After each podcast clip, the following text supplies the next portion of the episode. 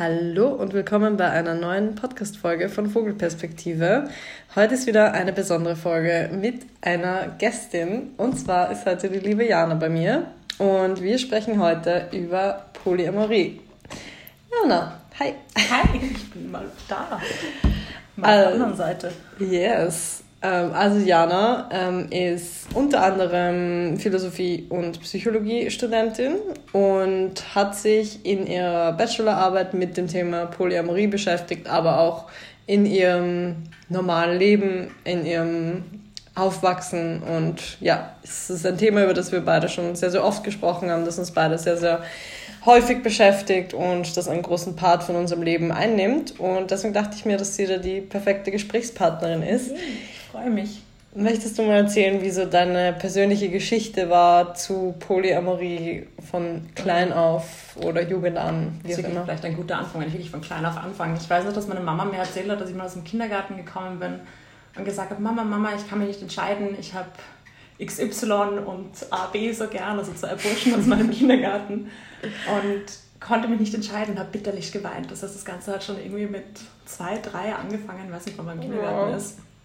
Und das hat sich irgendwie so durch meine Liebesgeschichte, die Leute, die mich kennen, ein bisschen durchgezogen. Ich habe oft zwei Leute gehabt, die ich unglaublich gern hatte und habe mich immer hin und her gerissen gefühlt und mich auch immer schlecht gefühlt, weil man darf ja nicht zwei Leute gern haben. Und das war immer so ein bisschen ein Struggle, dass dann Leute gesagt haben, naja, wenn du die erste Person wirklich geliebt hättest, dann hättest du die zweite ja nicht quasi mm. wollen müssen. Und ich bin aber immer da gesessen und habe wirklich viel Liebe für beide Leute empfunden. Und dann kam irgendwann der Begriff Polyamorie auf und ich bin da gesessen und dachte mir so, hey, das klingt nach was, was ich kenne und habe mich dann mehr eingelesen und Gleichgesinnte gefunden wie dich ja. und andere.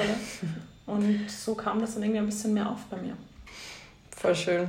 Ich habe den Spruch auch schon voll oft gehört. Also ich glaube von Johnny Depp oder so, oder? Mhm, fix. So, dass die zweite Person nicht existieren würde, wenn man die erste richtig lieben würde. Und ich finde, es klingt irgendwie logisch in dem System, in dem man aufwächst, ja. in dem Monogamie so vorherrschend ist und so omnipräsent ist, dass eigentlich gar nichts anderes für die meisten in Frage kommt.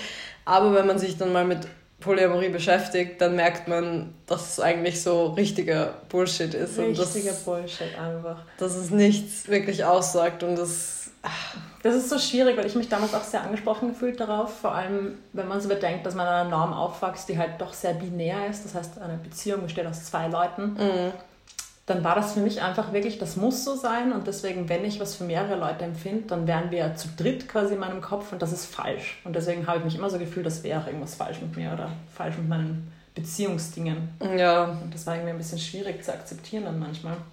Ja, ich finde, das zieht sich ja allein schon in unserer Gesellschaft teilweise durch mit Freundschaften. Also so beim Aufwachsen hatte ich mhm. teilweise das Gefühl, selbst bei Freunden ist es nicht erlaubt oder Freundinnen, dass du zwei beste Freundinnen hast oder dass du mhm. vielleicht zwei Menschen, die dir einfach sehr nahestehen, gleich gerne magst, sondern das musst du immer sagen, man musste immer sagen, okay, du bist meine AABF und du bist meine. BF oh und das war so ein richtiges Gerangel um den ersten Platz, was ja auch im Nachhinein betrachtet so verrückt ist und was ich auch nie verstanden habe. Also ich hatte grundsätzlich nie so einen großen Freundeskreis in den Schulzeiten und hatte eigentlich immer mehrere enge Freundinnen.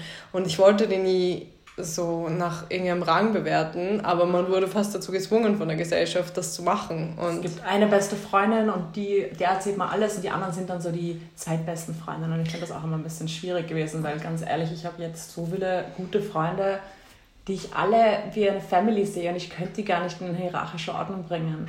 Und mm. weil ich auch mit all diesen Menschen andere Sachen share, ich könnte nicht sagen, dass eines wichtiger ist als was anderes was ja auch ein großer Punkt für mich ist bei der Polyamorie, mhm. dass man zwischenmenschliche Beziehungen zu unterschiedlichen Menschen aus unterschiedlichen Gründen hat. Ich habe Freunde, mit denen teile ich was ganz, ganz anderes. Zum Beispiel, ich weiß nicht, mit denen teile ich halt feiern gehen und fortgehen und tanzen.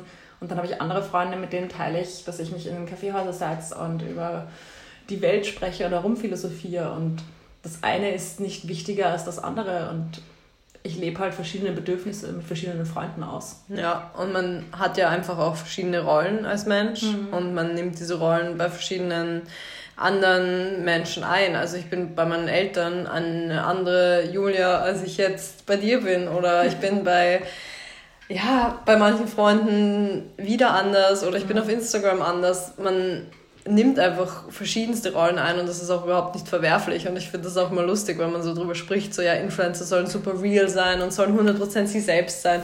Und ich finde, es gibt einfach nicht ein du selbst, weil es gibt so viele Facetten von dir und bei unterschiedlichsten Menschen lässt du unterschiedlichste Facetten raus. Und auch beim Aufwachsen dachte ich so lange, okay, was ist jetzt mein wahres Ich? Und dass ich irgendwie, ich habe mich manchmal fast schon fake gefühlt, weil ich dachte, okay, bei der Person bin ich doch irgendwie anders als bei der Person. Ja. Und es hat sich aber dann so durchgezogen und irgendwann realisiert man, dass es eigentlich komplett normal ist und dass man diese verschiedenen Facetten mit verschiedenen Menschen leben kann und das dass sich das bis ins Beziehungsleben auch ausbreiten kann. Ich finde, das ist ja eh schon der große Punkt, diese Identitätsbildung, was ich halt jetzt von der Philosophie-Seite her auch spannend finde, und das habe ich auch in meiner Bachelorarbeit ein bisschen behandelt, dass wir vor allem jetzt in so einer Vielfaltsgesellschaft ja auch leben. Und früher, weiß ich, vor ein paar Jahren war das vielleicht noch ein bisschen simpler, da hatte man vor allem seinen ökonomischen Status und seinen mhm. Beruf und hat sich vielleicht auch darüber identifiziert. Da war man halt der Arzt oder mhm. der Bauer oder ich weiß nicht, die Lehrerin. Ähm, und hat sich quasi darüber seine Identität gebildet. Und mittlerweile könnte man, vor allem ich zum Beispiel Lehrerin sein, könnte aber auch Yoga-Instruktorin sein. Nebenbei arbeite ich als DJ in der Nacht und bin aber auch noch Hundemama zum Beispiel. Ich meine, das sind jetzt nicht alle Dinge wahr, aber ja. theoretisch.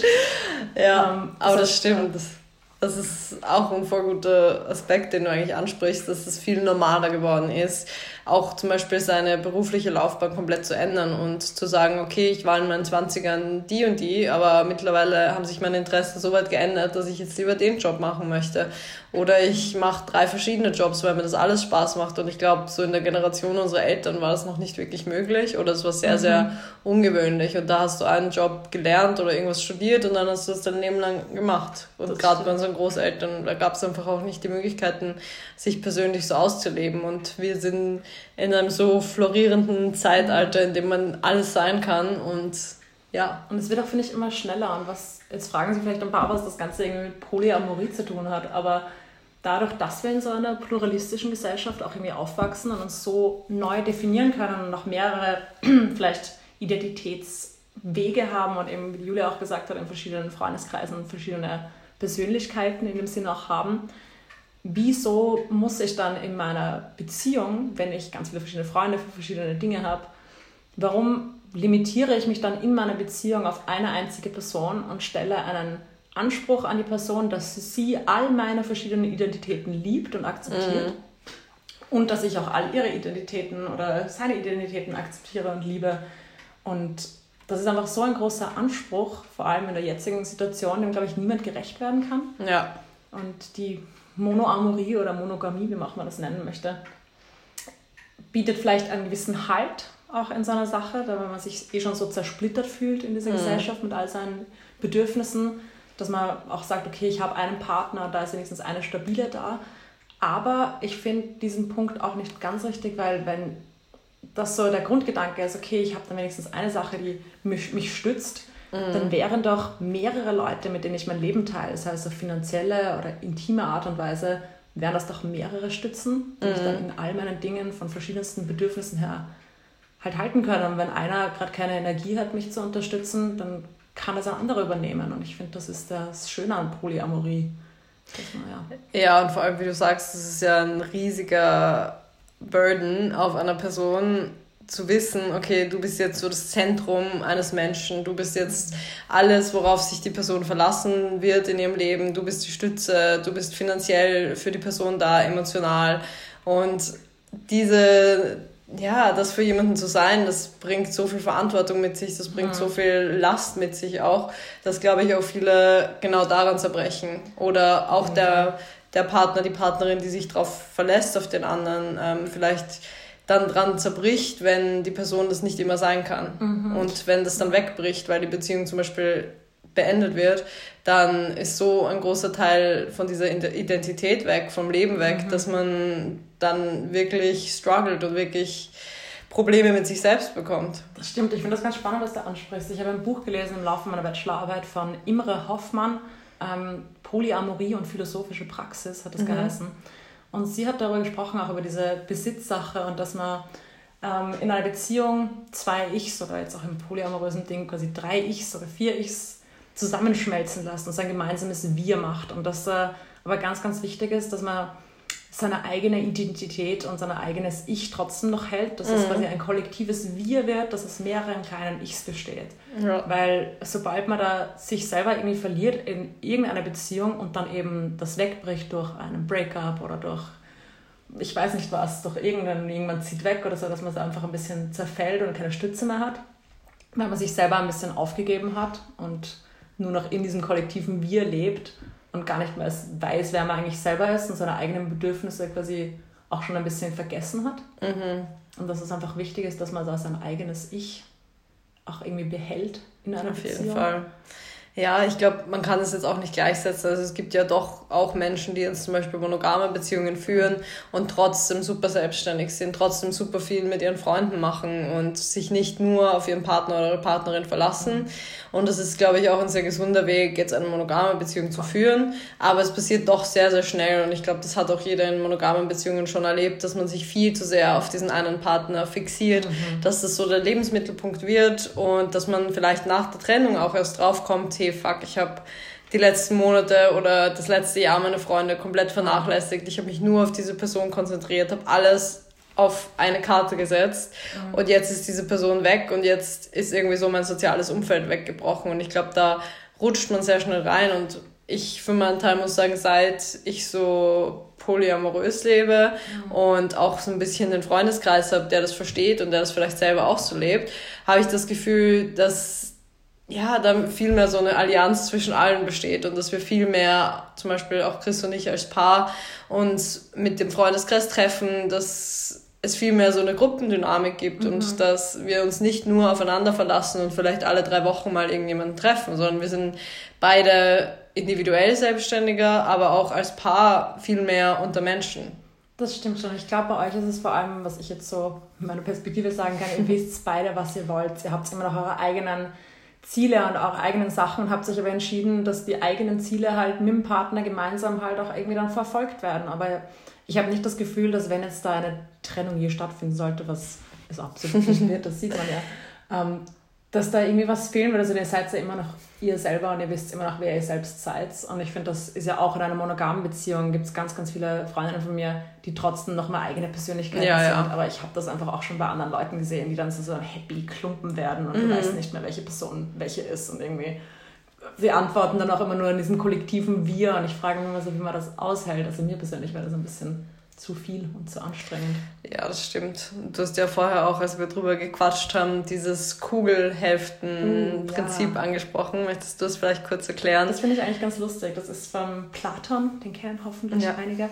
Ähm, der hat dieses Kugelhälften-Prinzip, ähm, eine Story, eine Mythologie dazu ein bisschen erstellt, dass es quasi die Kugelmenschen gab, die hatten vier Arme und vier Beine und auch zwei Geschlechter, männlich, weiblich, und haben dadurch das dritte Geschlecht dargestellt. Und dann gab es den Zeus, der sich irgendwie ein bisschen aufgeregt hat über diese Kugelmenschen und die in die Hälfte geteilt hat. Das heißt, jeweils wieder nur zwei Arme, zwei Beine und männlich und weibliches Geschlecht und die auf der ganzen Welt verstreut hat. Und quasi die Kugelhälften verbringen dann ihr ganzes Leben damit, die, ihre andere Hälfte wieder zu finden. Und dieses Bild von dieser Geschichte ist in so vielen Köpfen in der heutigen Gesellschaft immer noch verankert. In jedem zweiten romantischen Film wird er quasi nach dem Richtigen und der Richtigen gesucht und nach seiner Hälfte und es gibt nur die eine einzige Person, die richtig für einen ist.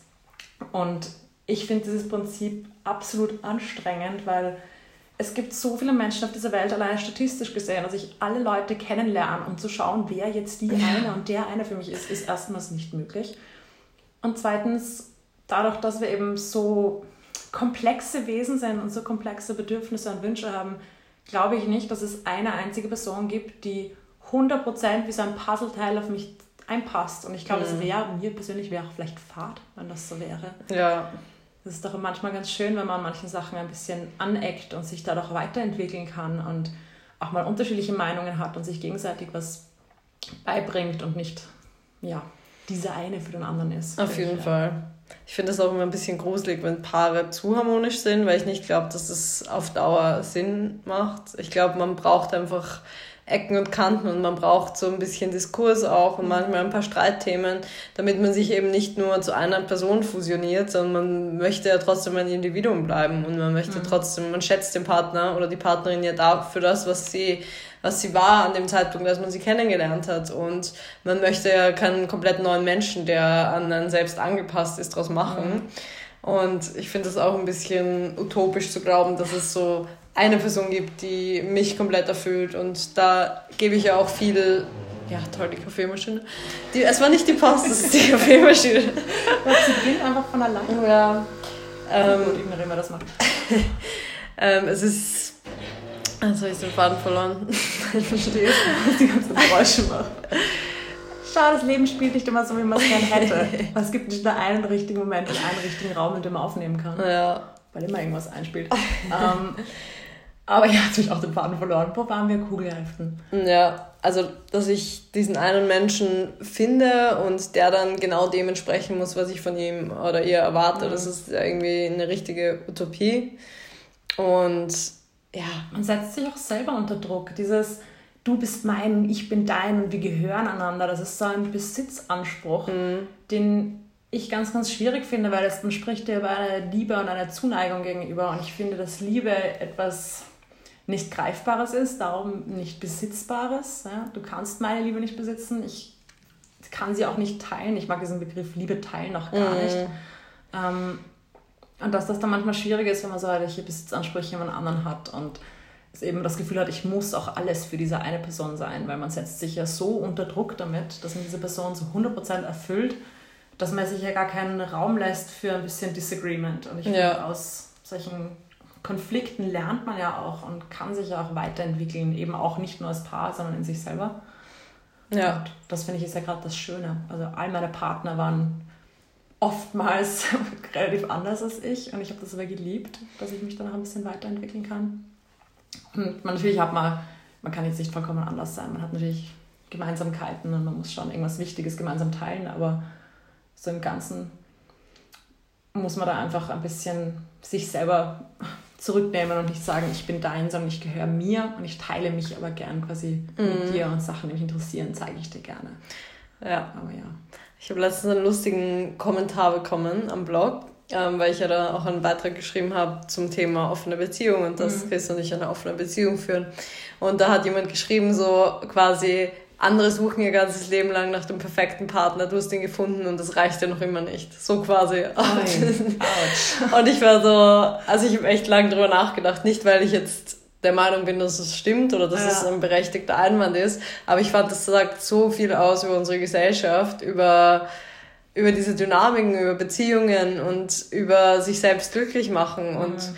das finde ich sagt so viel aus, wenn man von sich behauptet so okay, ich bin immer auf der Suche, ich finde nicht den perfekten Partner und das macht quasi mein Leben eigentlich total miserable und du bist immer noch nicht zufrieden, deswegen beneide ich dich drum und gönn dir das quasi nicht, dass du mehr als nur einen Partner hast. Ja, ich finde das auch ein bisschen blöd zu sagen von, oh, du bist quasi unglücklich und du hast schon das höchste Ziel erreicht. Wer sagt, dass das das höchste Ziel ist? Wer behauptet, dass man sobald man den oder die perfekte Partnerin gefunden hat, dass man jetzt sofort glücklich ist und dass das so das Ziel war und das Game vom Life ist beendet mhm. und man muss jetzt happy sein. So ist es ja nicht. Man lernt da trotzdem immer weiter und nur weil ich jetzt eine funktionierende Beziehung führe und aber sage, ich möchte die auch noch öffnen, heißt das ja nicht, dass ich unglücklich in meiner Beziehung bin oder dass meine Beziehung nicht funktioniert.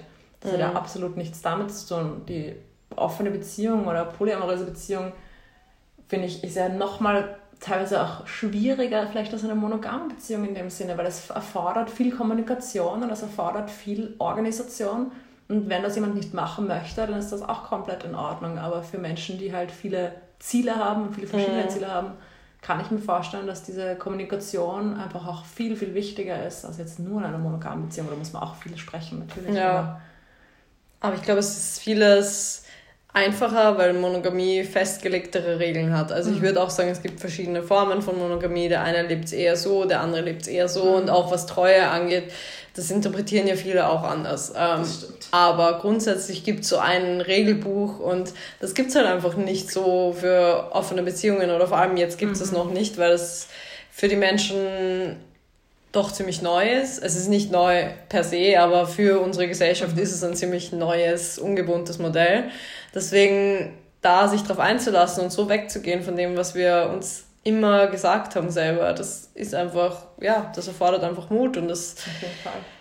Ich glaube, viele haben dann das Gefühl, sie setzen ihre Beziehung aufs Spiel, wenn sie das eingehen, weil sie denken, es hat doch immer so funktioniert, es gab doch immer das Modell und das hat sich bewährt und mhm. wenn ich jetzt davon weggehe, dann zerbreche ich vielleicht dran, aber eventuell ist genau das Gegenteil der Fall. Ja, Normen, finde ich, geben uns ja auch eine gewisse Sicherheit. Normen gibt es ja aus gewissen Gründen von, das ist wie so ein Regelwerk, an das man sich haltet. Und es gibt ja. Normen, wo ich auch sage von, die haben einen Sinn und die erachte ich auch als sinnvoll, aber man sollte halt immer jede Norm, die irgendwie existiert, kritisch hinterfragen und auch schauen, passt sie zu mir, passt sie zu mir und meinem Partner und zu meiner Lebenssituation.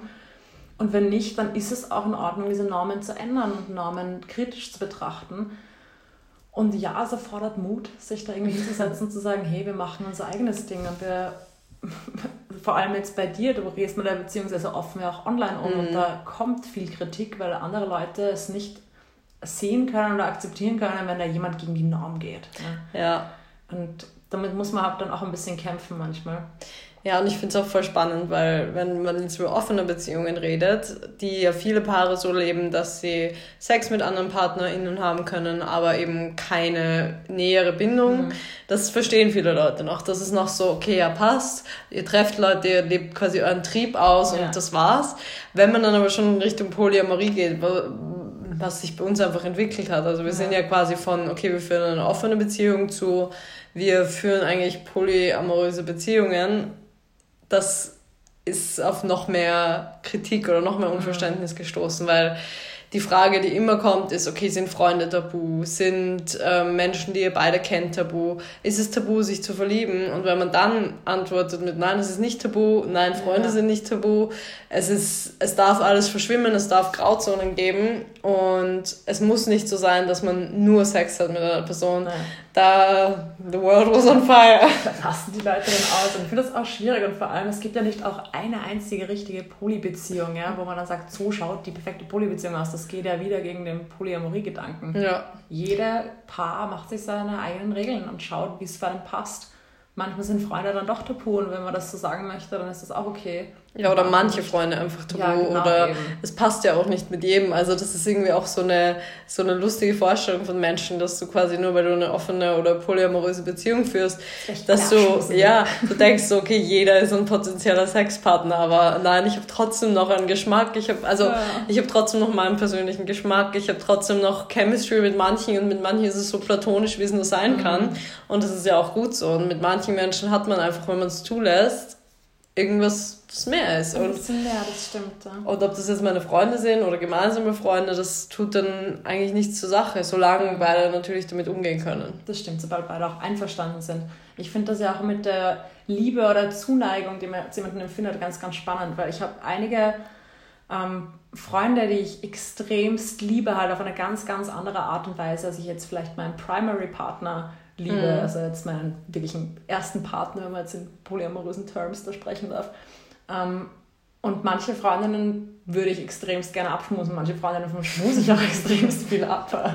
Aber andere Freundinnen, die ich genauso liebe oder auf eine andere Art und Weise, aber genauso viel, die würde ich nie abschmusen. Ja. Meine beste Freundin würde ich nie abschmusen. Ich glaube, sie ist mir sehr dankbar dafür, dass ich das nicht mache, weil die Frau ist hetero durch und durch. Ja, und ich glaube, sie wird sich jetzt nicht so freuen. Aber I love her und ich würde sie trotzdem jetzt nicht sexuell attraktiv finden. Mhm. Und dann mhm. gibt es andere Freunde, da, da denke ich mir so, okay, dich finde ich auch sexuell attraktiv und trotzdem würde ich aber keine äh, Beziehung jetzt in dem Sinne mit ihr eingehen. Und sich da Sachen zu verwehren, ist doch auch schade, wenn das für alle Beteiligten in Ordnung ist. Mhm. Dann geht es den Rest einen Dreck an, was man mit seinem Leben macht. Ein bisschen. Voll. Ja, ich würde ich würd auch sagen, diese, diese Kreise unterscheiden sich halt ganz, ganz krass. Also es gibt halt doch unseren Freundeskreis, den wir auch teilweise gemeinsam haben, würde ich sagen. Ja, unsere kleine Bubble. Ja, unsere kleine Polyamorie-Bubble, in denen in der ja, offene Beziehungen oder Offenheit so normal gelebt wird mhm. und in der das so selbstverständlich ist.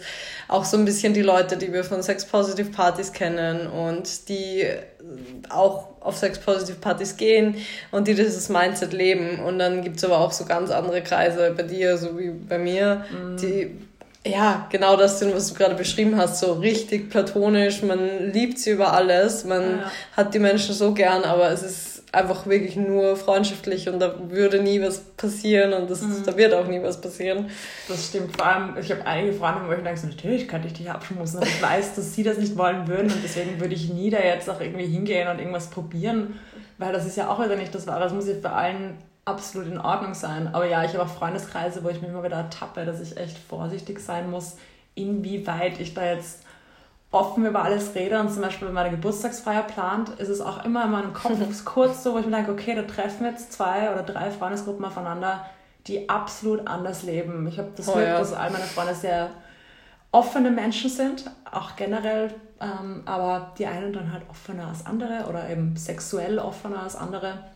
Und das ist auch mal ganz spannend zu sehen, wie diese Menschen dann miteinander umgehen. Und bis jetzt hat es immer gut geklappt. Also, ich selber schiebe dann immer so ein bisschen Panik, so was wird passieren. Ja, es ist super spannend, vor allem wenn man dann sowas wie Flaschen drehen oder so spielt oder. Never, oder ever. Ja, das, das kann man gleich vergessen. Also, das habe ich mir abgewöhnt, das in Kreisen zu spielen, wo nicht alle Menschen ähnlich offen sind, weil das ist einfach der Untergang. Ja, manche sind dann echt verstört ein bisschen und sehen mich dann ganz anders.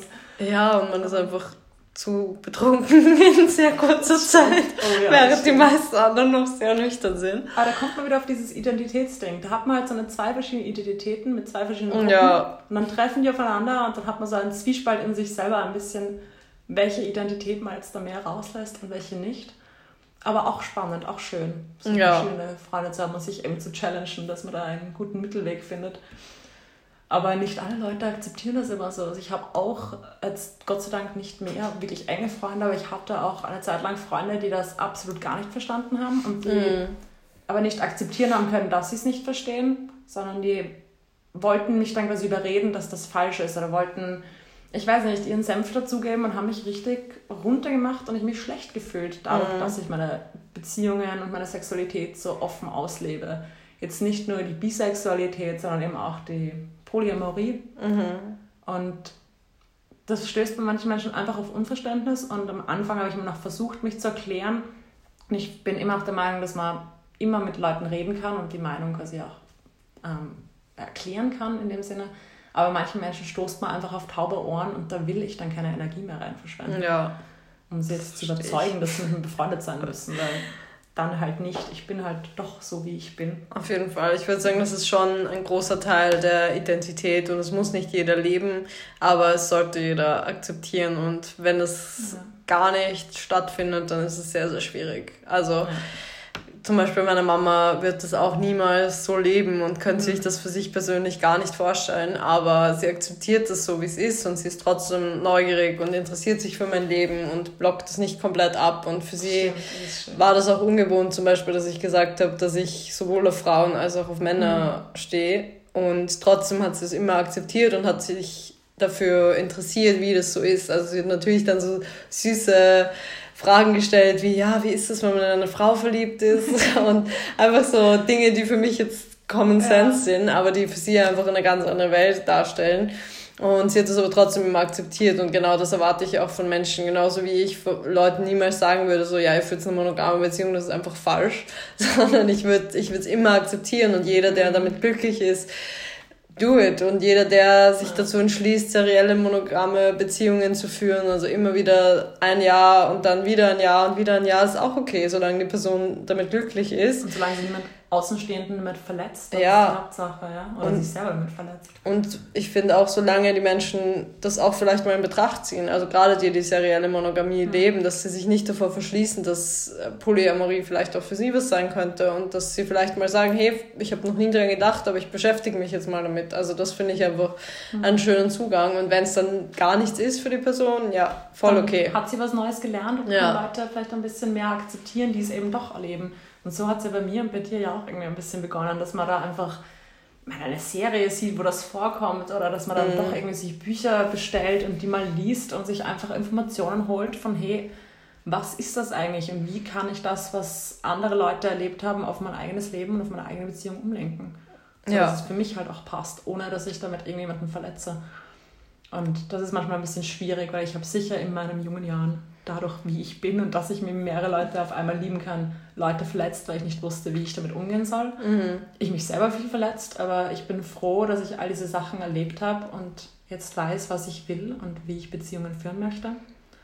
Und ja, man lernt das doch auch schon. Ja, irgendwie. das finde ich auch wichtig zu betonen, dass man eben nicht beginnt, dieses Modell zu leben und dann alles perfekt macht, genauso wie man bei monogamen Beziehungen mhm. Fehler macht und nicht alles sofort richtig kommuniziert und man wächst einfach auch ein. Und wie gesagt, bei mir war es ja auch so, dass wir eine offene Beziehung begonnen haben und sich das aber dann schnell herausgestellt hat, dass wir eigentlich polyamorös leben können und mhm. dass es für uns in Frage kommt, dass wir damit beide kein Problem haben und dass es unser Leben sehr, sehr bereichert und dass dadurch sehr viele tolle Menschen in unser Leben kommen. Und ich finde es dann auch immer voll spannend, wenn ich zum Beispiel Freundinnen erzähle, die jetzt gar nichts mit der Sache am Hut haben und sehr, sehr, sehr monogam leben und ganz weit weg sind von, von dieser Bubble. Und dann erzählt man ihnen zum Beispiel, okay, da gibt es eine dritte Person.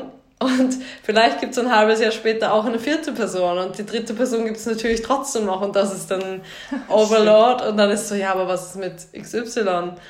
Okay, aber, aber die gibt es jetzt auch und das ist einfach, das ist dann für die meisten ein bisschen, manchmal. bisschen too much und ich glaube auch für viele ist es so ein richtiger Kulturschock quasi. Ja. Aber ich finde es immer wieder spannend und ich finde es mittlerweile auch toll, Menschen zu schocken. Und so ein bisschen. Ja. So ein bisschen nicht so jetzt provozieren, ist ein böses Wort. Nein, aber, aber so ein bisschen anzustacheln und sie ein bisschen ja. in ihrer Normalität mit einer anderen Normalität zu konfrontieren. Das stimmt. Ich habe eben ganz vor, bevor wir noch aufgenommen haben, wir ja kurz darüber geredet, ähm, dass das manchmal so lustig ist, zu beobachten, wie andere Menschen auf so Sachen reagieren. Zum Beispiel ganz, ganz simpel, wenn ich jetzt in der U-Bahn gehe und dann dir und dem Chris Biden ein Bussi zur Begrüßung einfach nur gebe und dann geht irgendwer vorbei und sieht das so und sagt, muss so kurz stehen und schaut auf die Seite und ist, was ist jetzt passiert? Aber gar nicht so jetzt mit Hass oder Abneigung, sondern einfach nur so, hä, habe ich das jetzt wirklich ja. gesehen? Ist das gerade passiert? Ja?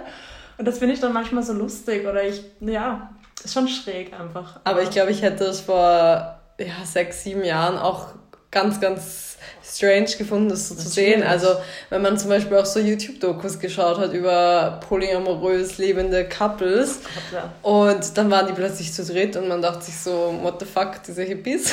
Äh, sofort, immer diese Hippies. ja. Wahrscheinlich den ganzen Tag nur stoned und dann den ganzen Tag Sex, das ist also die Vorstellung ja. von früher. Also das war richtig strange, obwohl, ja, würde ich sagen, Dreier eine der häufigsten Fantasien ist mhm. unter Menschen. Also ich glaube, ich kenne kaum oder ja wahrscheinlich auch sehr viel Bubble-Denken, aber ich würde sagen, sehr viele Menschen ja. haben das als eine Fantasie, dass sie mal irgendwann einen Dreier haben wollen, egal welche Konstellation auch immer, aber das ist schon so häufig. Ja, und die Vorstellung, der Dreier ist dann okay, wäre so einmal Sex mit irgendeinem anderen zu dritt mit seinem Partner ist vollkommen cool und geil, aber dass man dann quasi zu dritt mit seinem Partner jemanden findet, mit dem man sich auch nicht nur sexuell, sondern halt auch äh, verliebt oder intime Momente halt auch verbringen möchte, das ist wieder abgefahren. Ja? Und ja. das finden sie dann wieder nicht okay, wo ich mir denke, so, uh, geht manchmal so ein bisschen Hand in Hand. Ja, ja aber ich glaube zum Beispiel bei meinem Ex-Freund war es auch, also wir haben schon drüber nachgedacht immer und es war schon immer so eine Fantasie von uns, aber es ist halt komplett dran gescheitert, dass wir beide oder eher er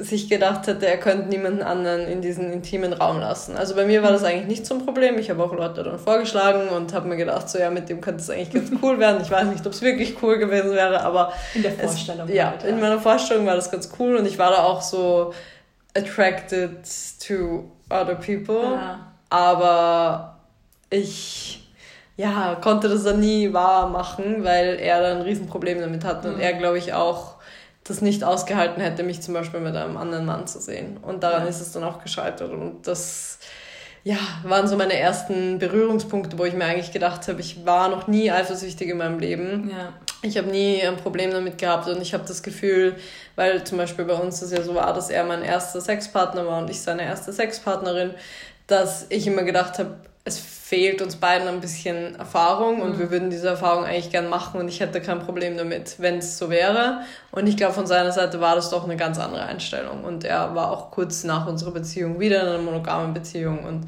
ist einfach mehr der Typ dafür. Und ich war immer mehr der Typ für was Offeneres, ja, Polyamoröseres. Ja, da spielt aber wieder der Begriff Eifersucht mit ein. Oder Auf jeden Fall. Compersion, aber das sind zwei Themen, wo man, glaube ich, nochmal drei Stunden drüber sprechen kann. Ja, das stimmt. Also ja. Aber wir haben noch ähm, aufgeschrieben, Reaktion der Menschen. Du hast ja gerade schon kurz angesprochen mit der U-Bahn, quasi wenn man zwei Menschen küsst, dass das komplett auf Verwirrung stößt. Ja.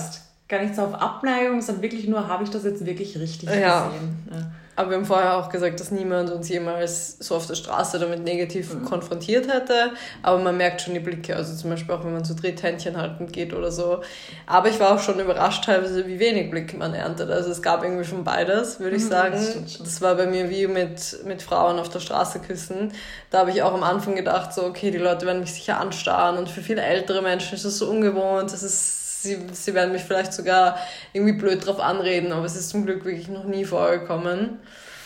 Und dann eher so in Clubs. ja Gott, die Clubgegenden. Ich meine, da wird man schnell mal als Frau äh, wird's angebaggert und begrapscht, was auch wieder ein Thema ist, wo man sich echt aufregen kann.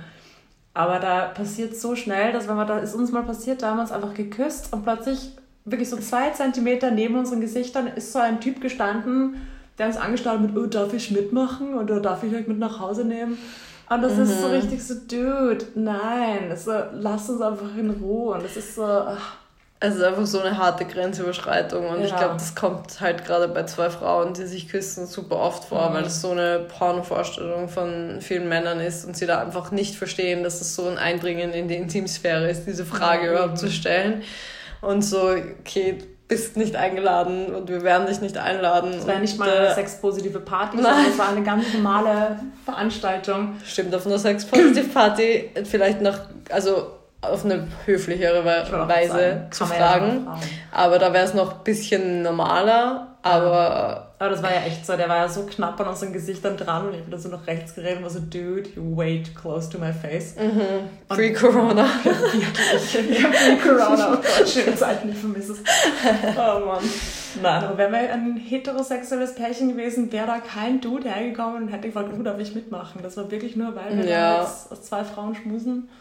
Also ja. Ja, und bei zwei Männern, die sich küssen, ist dann eher so, dass es abgelehnt wird oder oh, dass, ja. sie, dass sie beschimpft werden. Also jetzt in normalen Clubs. Mhm. Und das ist halt auch wieder so ein riesiges Thema eigentlich für sich. Aber auf jeden Fall haben wir das, glaube ich, in Clubs oder ich habe das auch schon erlebt, dass ich, wenn ich zum Beispiel auch mit mehreren Freunden und Freundinnen feiern bin und ich bin halt grundsätzlich sehr intim mit vielen mhm. Freunden, also was wir auch schon besprochen haben mit so manchen Freundeskreisen, auch dass wir uns einfach so zum Spaß küssen oder dass wir kurz rumschmusen, auch wenn da nie irgendwas mehr läuft, mhm. aber dass das einfach so ein Ding ist und dass dann Leute völlig verwirrt sind und völlig entgeistert an, anschauen, wenn man jetzt vielleicht zuerst mit der Frau und dann mit dem Typen noch rummacht und dann wieder tanzt und dass das alles so ganz normal ist und man quasi als Freundeskreis dazu auftritt, das ist oder dann schmust man mal mit einem Freund herum, der eigentlich schwul ist und eine schwule Beziehung führt. Ja. Und sind auch mal so, ich dachte, der ist schwul. Ja. ja, aber trotzdem schmuse ich ihn gern ab, weil es ist immer noch ein guter Freund von mir. Und, ich und er kann trotzdem noch gut schmusen. Nein, das macht keinen Unterschied. Und ich werde ihm jetzt auch nicht seinen Freund da klauen oder so, aber... Ja, ja. ich sag nur Pride 2019, 12.000 Leute oder so haben auf Lolos Instagram-Tag geklickt, als ich ihn markiert habe bei meiner Story. Also wer ist er jetzt? Ja, also oh, ja. das ist wirklich super witzig. Man muss es manchmal ein bisschen provozieren, weil es einfach lustig ist, die Leute da auch ein bisschen zu schocken und vielleicht auch aufzuwecken, dass sie sich dann denken, hey, warum schaue ich da jetzt hin und, und was machen die da? Und es ist ja auch manchmal gar nicht ein böses Interesse, sondern einfach ein Interesse da, weil mhm. es eben anders ist. Ja. Und dass man dann manchmal Leute, Leute damit auch ein bisschen aufweckt. Das ist ja nicht immer nur ein Schock, was Negatives, sondern manchmal sind Leute geschockt und interessiert und beginnen ja. dann eben Sachen zu hinterfragen oder sich selber zu informieren. Und das ist ja was Schönes, was du mit deiner Plattform einfach machen kannst. Ja. Und finde ich, nützt du gut. Danke. Was würdest du Leuten raten, die jetzt sagen, sie leben zum Beispiel in einem kleineren Ort und haben niemanden, der die ähnliche Ansicht wie sie teilt. Die, sie stoßen auf so viel Unverständnis, wenn es um Offenheit geht und wie, wie findet, oder auch in Städten, wie, wie findet man Menschen, die gleichgesinnt sind. Ich finde das extremst schwierig. Ich ja. meine, ich habe das Glück, dass ich sehr schnell meine Leute gefunden habe, aber ganz ehrlich, ich habe zuallererst wirklich mit meiner besten Freundin einfach darüber gesprochen und ich bin dann auch sehr schnell mal einfach online gegangen und habe mir YouTube-Videos mhm. angeschaut und habe mir ein bisschen Verständnis von Leuten geholt, mit denen, die ich nicht kenne, und ein bisschen Verständnis geholt von der Welt und einfach zu sehen von, hey, auch wenn ich hier in meinem kleinen Dorf oder in meiner Stadt alleine sitze, es gibt so viele andere Menschen, die das teilen, wie ich denke und wie ich empfinde.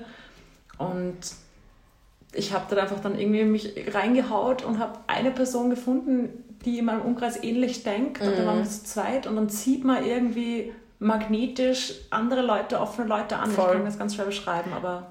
Aber das sage ich ja. Leuten auch immer. Also ich habe auch das Gefühl gehabt, dass sobald ich so einen Anhaltspunkt hatte in dieser Community oder einen, einen Menschen, der es ähnlich gesehen hat, dass es so automatisch kam, dass super viele andere Menschen dazugekommen sind und mittlerweile ist es ja, also jetzt gerade im letzten halben Jahr ist eigentlich ein voll großer Freundeskreis draus geworden und das finde ich auch voll schön und irgendwie, ich, ja, man kann sich natürlich nicht darauf verlassen, dass man das mhm. anzieht, aber ich habe schon das Gefühl, wenn man so mit offenem Herzen und offenen Augen durch die Welt geht, dass man mehr Menschen findet, die die Ansicht teilen und ansonsten auch wirklich einfach in einer Online-Community oder vielleicht, dass man mal nach Berlin feiern geht, ins KitKat oder so.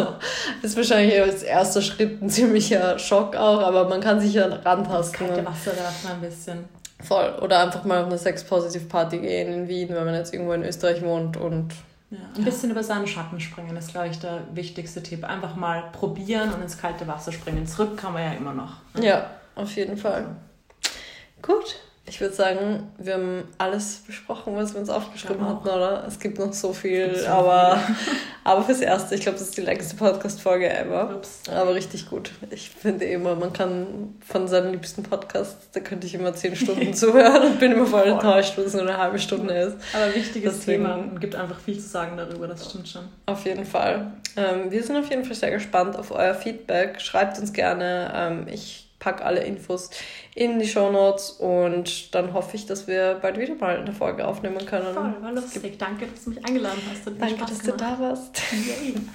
Tschüss. Ciao.